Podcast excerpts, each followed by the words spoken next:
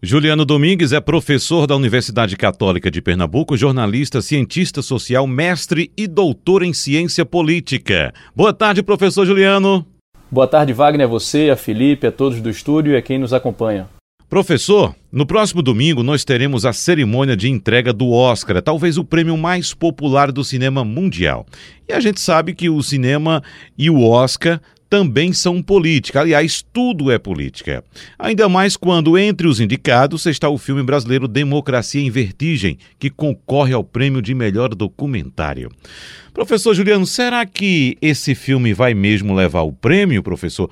Ou o que a indicação do filme da diretora Petra Costa representa em termos políticos? Bem, Wagner, se o filme vai levar ou não o prêmio, né, a estatueta do Oscar, a gente só vai saber mesmo, óbvio, no domingo, né, na noite da premiação. O que a gente pode afirmar é que a versão da realidade defendida no filme, ela já é premiada pelo simples fato de estar entre os indicados, principalmente pela visibilidade que essa versão obteve. Para a gente ter uma ideia do tamanho dessa visibilidade, né, na internet tudo é, é, é muito grande, né, tudo é muito gigante, a escala ela é muito grande. Logo após a indicação, a busca pelo filme no Google cresceu 4.400%. Então a gente tem uma ideia aí da visibilidade que o filme obteve. Então a indicação por si só já é uma vitória para qualquer cineasta do ponto de vista da linguagem audiovisual. Nesse caso, né, do filme Democracia em Vertigem, em que o principal componente é o político, né, ou seja, o principal componente não é a linguagem audiovisual, a narrativa, o principal componente aí é o componente político. Então, nesse caso, os realizadores e aqueles que compartilham dessa visão apresentada no filme também têm muito o que comemorar, independentemente ou não de levar a estatueta. E politicamente o filme tem incomodado bastante gente, Wagner, a começar pelos integrantes do governo federal. Nessa semana, a Secretaria de Comunicação do governo federal, a SECOM, usou a conta oficial para atacar a cineasta Petra Costa, dizendo que ela era, abre aspas, uma militante anti-Brasil, entre outras coisas que foram ditas lá.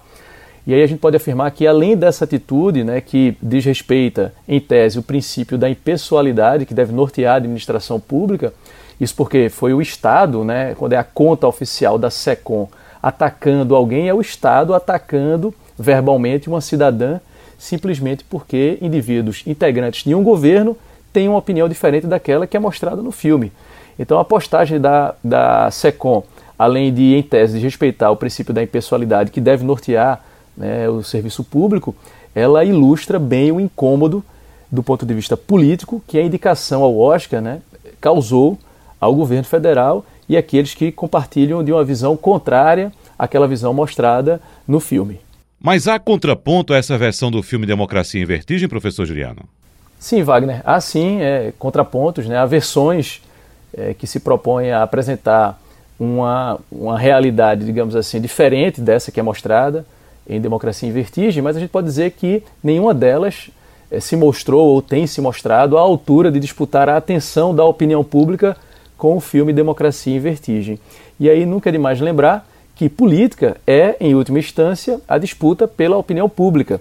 E que desde aqueles momentos que antecederam o processo que levou à queda da presidente Dilma Rousseff, há uma disputa muito forte em torno da versão que deve entrar para a história. É uma disputa pela percepção da opinião pública. Se vai entrar para a história a versão de que, de que o que aconteceu foi um processo de impeachment, ou se vai entrar para a história a versão de que o que houve foi um golpe. Então aí nesse contexto, o filme de Petra é, ele sai na frente de alguns concorrentes. E aí a gente pode citar aqui o filme Impeachment Brasil, do Apogeu à Queda, da produtora Brasil Paralelo, e o filme Impeachment o Brasil nas Ruas, de Beto Souza e Paulo Moura. Talvez o ouvinte nem tenha ouvido falar nessas duas produções, ao mesmo tempo em que já ouviu falar, né, talvez já tenha ouvido falar muito em Democracia e Vertigem, está ouvindo aqui mais uma vez, ou então até já tenha assistido ao filme que está disponível no Netflix. Então, não ter ouvido falar em determinada produção e ter ouvido falar bastante em outra, demonstra aí aparentemente um, um processo de reforço de uma narrativa que por sua vez é reflexo e ao mesmo tempo se reflete em reforço, ou seja, um processo que se retroalimenta. Né? Então, o fato de Democracia em Vertigem ter sido indicado, ter ganhado tanta visibilidade, reforça a narrativa e, ao mesmo tempo, é reflexo do reforço de um grupo político que defende essa narrativa apresentada no filme. E aí, é, vale lembrar ainda que, como qualquer documentário, o filme não é imparcial, né? É bom lembrar que o documentário ele não tem esse compromisso com a, com a imparcialidade, porque ele não pretende, né? O documentário ele não pretende apresentar a verdade absoluta. Nenhum documentário pretende isso, né? O documentário ele é sempre um recorte da realidade. Ela é uma versão, né? O documentário é uma versão daquilo que a gente chama de realidade é, fruto do processo criativo do cineasta, a partir da subjetividade e escolhas de quem realiza o filme. Então não faz sentido é, acusar a democracia em vertigem de ser parcial, porque isso é a essência de qualquer produção audiovisual, dentre elas o documentário.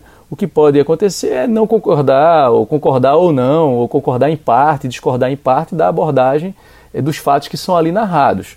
Né? Isso daí, o que isso faz parte do processo. Né? Concordar ou discordar vai justamente da subjetividade de quem acompanha a narrativa, né? de uma comunhão ou de uma adversidade em relação àquela subjetividade mostrada no filme.